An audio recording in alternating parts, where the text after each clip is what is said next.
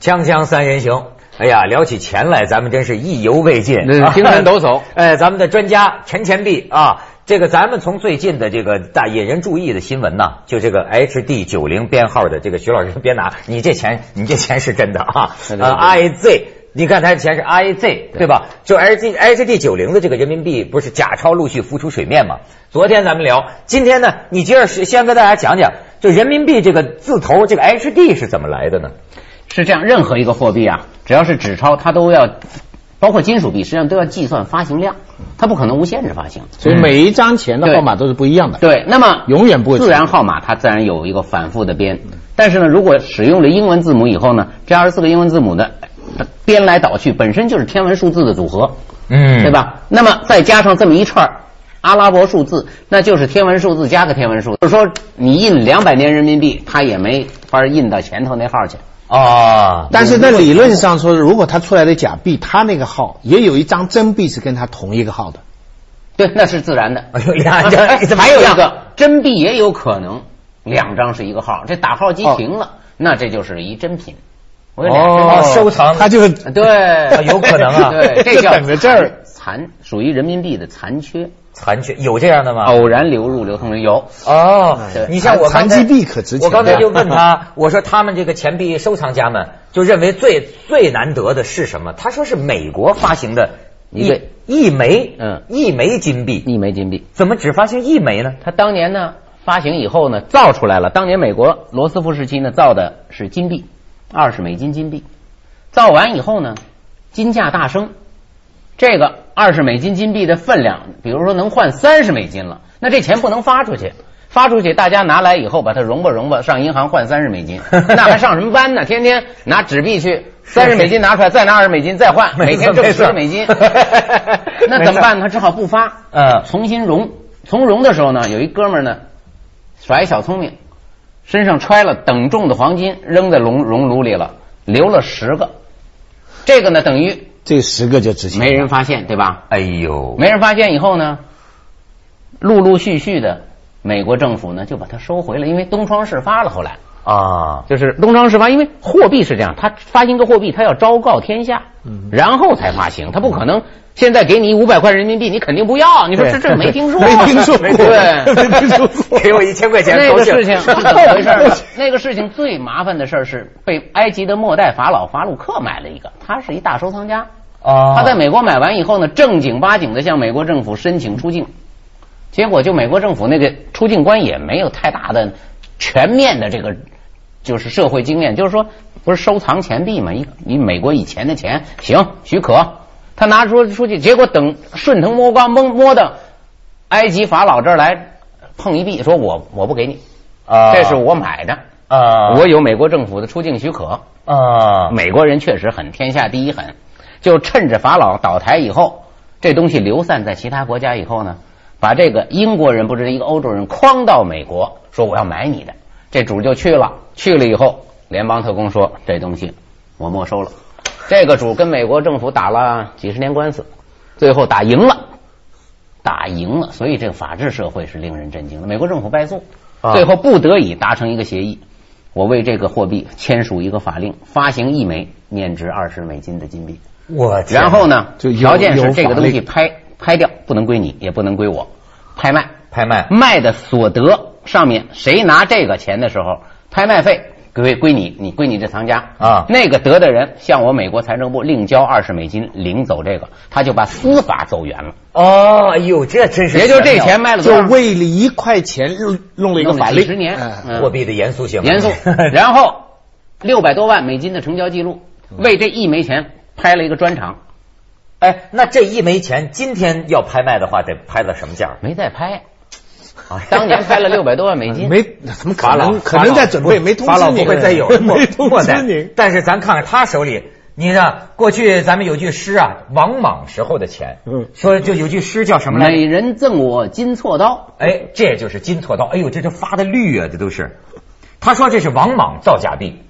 王莽呢，倒不是个造假币的人，王莽他就是是发天下行造钱第一高手，就是他想的这个招，事后前无古人后无来者。哦，没了，以后你见没了过这样的钱吗？哦，他是设计家。中国历史上的钱全这个，到了咸丰。对不对？从唐朝开元到咸丰，历时一千年没改过样。是厉害没改过就是这这个就是厉害圆形，哎你看这外圆个内它方你看它这儿这儿圆形方孔钱嘛对，这儿这个什么叫关关通啊？这是关元通宝，开元通啊宝，哎开元通宝对对对对，对至正李白的时候哎唐朝对，这是清朝这当十五是什么意思呢？五十这么念，大汉当年的字反着念，当五十啊，咸丰咸丰重重宝重宝。对但是 呢，你看啊，一直到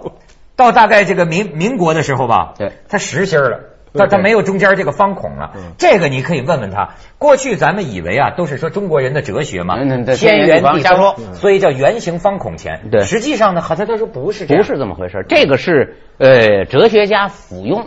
就是你把你的张那艺个道谋，德，张艺谋哎奥运开幕式，对你全部都要引申到社会各个层面去，对，那就不对。这个呢，它是一个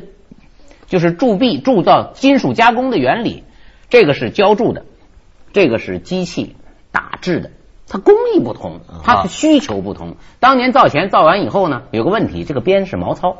对对对。那它需要把边刮干净。啊，那么，如果我们想，如果它是个圆孔，你把它穿在一起刮的时候，因为它一次穿一两百个，对你转动这个棍儿的时候，这个钱跟你不等速，对对，这他不会转呢。它不会转。那你加一方的，见过车轴吗？对对对，就拦住他了嘛，对他就会转。它会强制你转动吗？啊它就是为这个吗？哦，这不是什么天圆地对方，它是为了铸造。中国钱钱有中间有圆孔的，有圆孔的钱呢是一个一铢，那是西周哦，最早用钱，那天下人就没钱。到汉朝的时候，你知道刘邦造反的时候，萧何送钱就送了五枚，算多的，三枚不止五枚，那啊就算是兄弟，你真够意思啊！送几枚钱，对那能讲什么用啊？能卖军火吗？当年这个钱值钱，到孔乙己的时候，这一个还能买一个火烧呢，就基本上吃一半饱。是吗？可是这你知道算叫一个什么呢？一个大一个铜子儿儿啊，一个铜子儿哎叫一文，大关通宝。哎呦，这是宋徽宗时候的，，对，啊大关通宝。哎铁挂呦，银钩，跟徽宗跟手唐书啊，朝的对，一模一样，这就是瘦金体啊。 宋代跟唐代是一模一样的，对啊真是非常可见奇怪它这个币制稳定。哎，就说这中国这个是超稳定到社会宋代还能再用唐朝的钱，可以啊，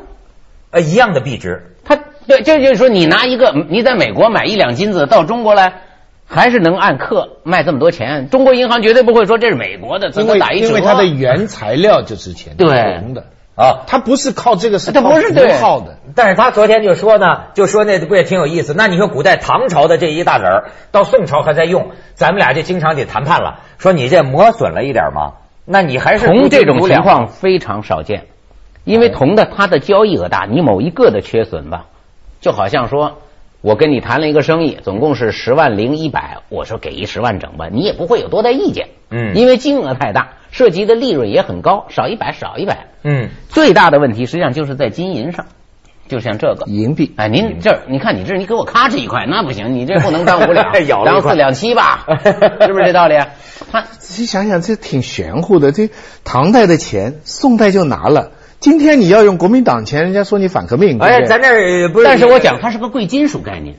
你今贵金天属拿一个金子还是一样啊，对，对你民国的金子，对你宋刨宋地朝刨的出一块金元宝来，到中国银行他就换还认你，哎还认你。没错没错，嗯你看这就跟做人一样，你真才实学 的人，换上什么衣服，穿上马甲都认识你。对对对， 锵锵三人行，广告之后见。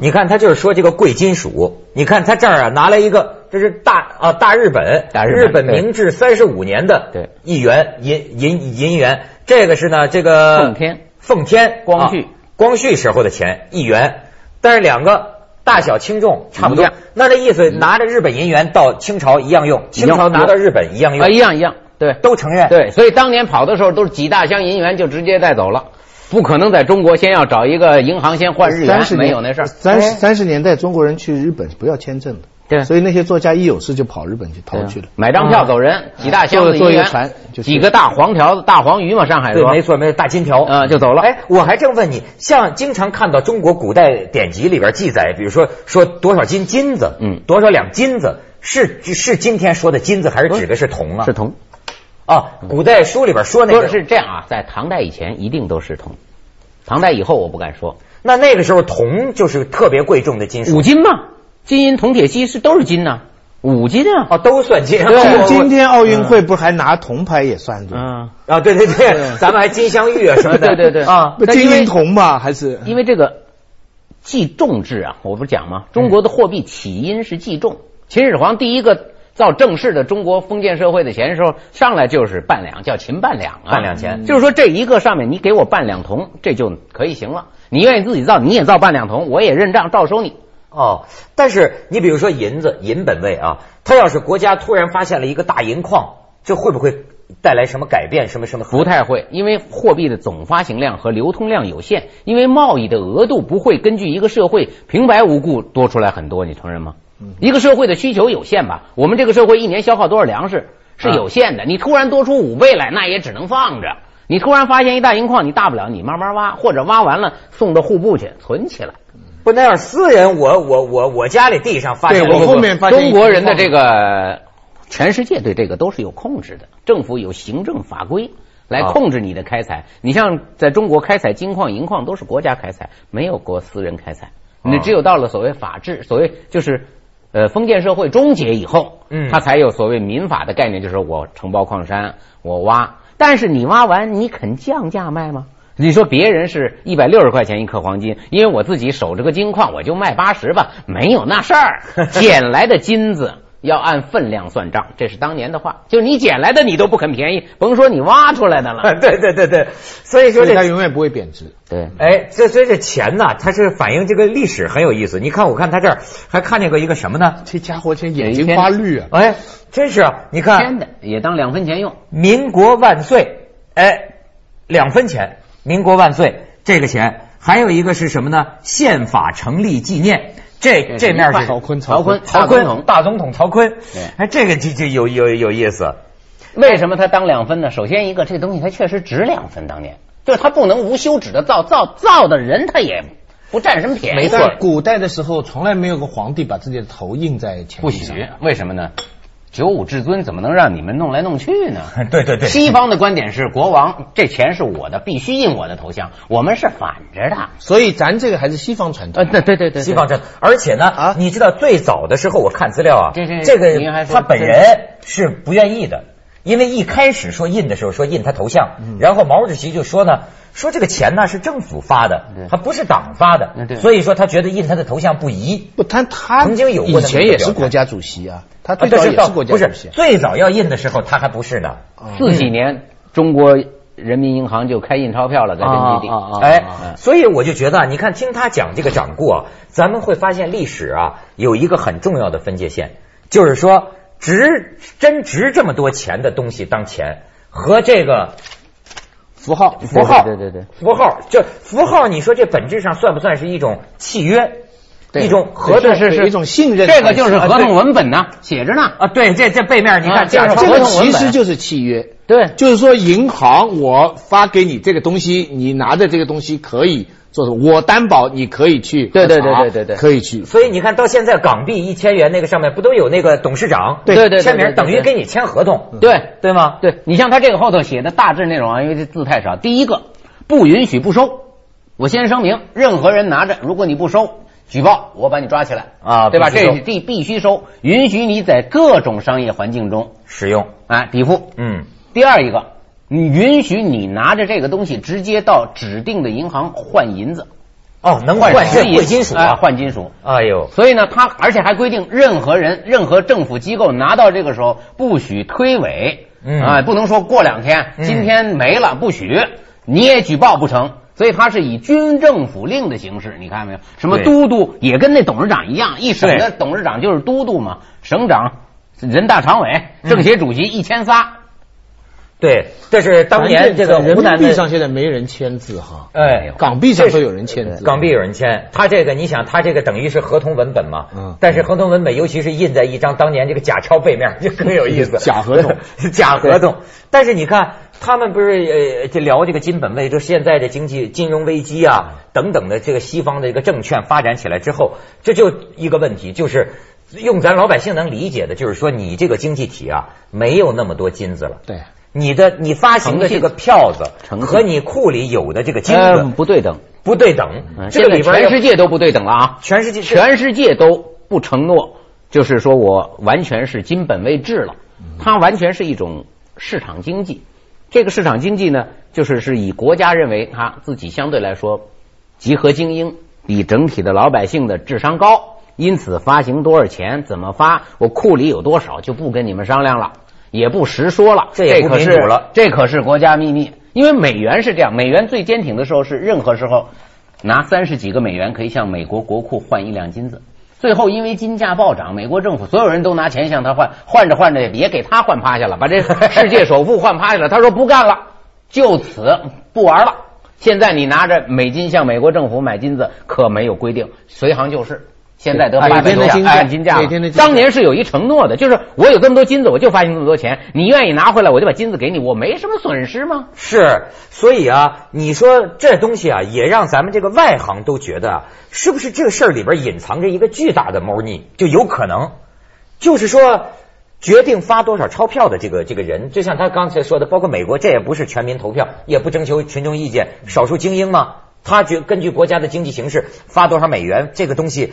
这个东西里头有没有问题啊？你觉得？但是这个也不能够进行群众决策，人多了没法决 策。那是因为一个地方它流通多少货币，它还是就是有事实的这个监管才行。我不可能出现问题的时候开个人大代表大会，然后再来再印再再把钱运运过去。古代呢，甚至在中华民国时代呢，我们也很容易就是控制，因为那会儿不讲法治嘛，很多钱我这没拿来，上面就写着限青青岛行用，我这个中国人民银行的钱我就允许在青岛市用，出青岛市不认，这限汉口用啊，花旗银行汉口，花旗银行，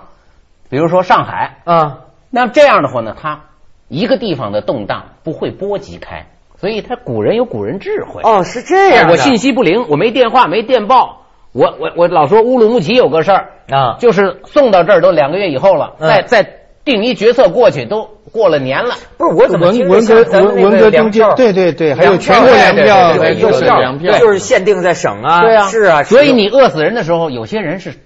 一天三餐有白米饭吃的，我限制你流动啊，对限制你使用啊，没错你拿那个买不着粮食的那地儿的粮票，你到我北京来，我不卖给你，你这叫河南，我这叫北京市。哎呦，这真是所以，所以你知道为什么这几张假钞搞得人心惶惶就？因为它通，用了，因为现在这个东西背后就是一个信啊。这个我们平常讲信任，信任嘴里说说而已，有几样大东西你是非信不可的。这个就是一个钱是最重要的一个，要是一个国家的一个银行，那四九四十年代末国民党垮台是非常简单的道理，因为他的钱都直接就没不了信了，这所以工这人个发工资拿麻袋扛着，对而且一领工资马上得奔粮店儿啊因为一个下等下了班儿那一麻袋就买不了粮所以食。现在很多呃那个传媒揭露负面新闻呢、就老百姓的心里讲，你不管怎么贪，不管怎么富，有几样东西你要你那里要坏了，我们是一点办但法是都没有。我认为这个形式，这个出现啊，也有一点正面的好处，它促进了改革，促进了这种信用制度、实名制度的发展，嗯而且促你进了觉得应该实名制度？那当然，促进了这吃亏的主，你赶紧办信用卡，你赶紧去实名登记，弄你的这个折子，因为现在、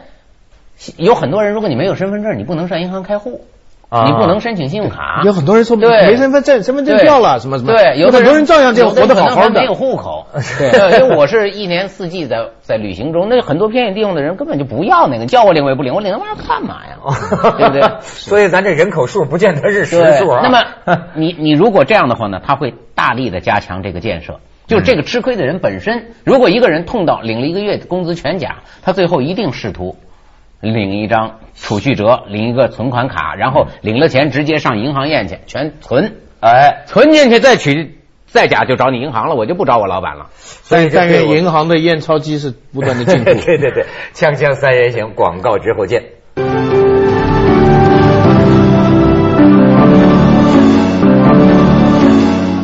所以你看，我有个感觉啊，就是你经济动荡、风险遇难测的时候，人们就重视这贵重金属，对对对就金银，对吧？你别别，别平常大家就很相信这东西，但是现在不会往贵种经营走，就像他刚才讲，现在会想信用卡啊，对对对像银行就更加依赖这个政府控制下。但是你知道信用卡它巨大的代价是什么？在美国大家都用信用嗯卡，没错你每一次刷卡百分之三就归 Visa 了，就归 Master 了。日本哈、是很少的现代国家抵制信用卡。嗯你在日本很多小地方它不收信用卡，他就相信他的日元现钞。啊日本是佐以佐以保它的严酷的法律跟它的整个国你民知道意日识。本对那个人的户籍之治理之严对谨呀，比我对呀们是全世界第一的。对呀户籍呀、啊，日本人日本，所以日本的呃那个日元也弄得干净，你也看不到很脏的、对很乱的对。但是他就是抵制，他为了不让你美国赚这个钱，哦，啊不让你美国大公司赚这个钱。但但但是你想，信用卡是好啊，可是这些大公司是谁谁控制它呢？谁管理它？它巨大的利润呢、啊咱们等于都给他们交税了。就像我们以后，人家说日我本就像你刚才说是欧了，洲的德国，啊日本人的自律和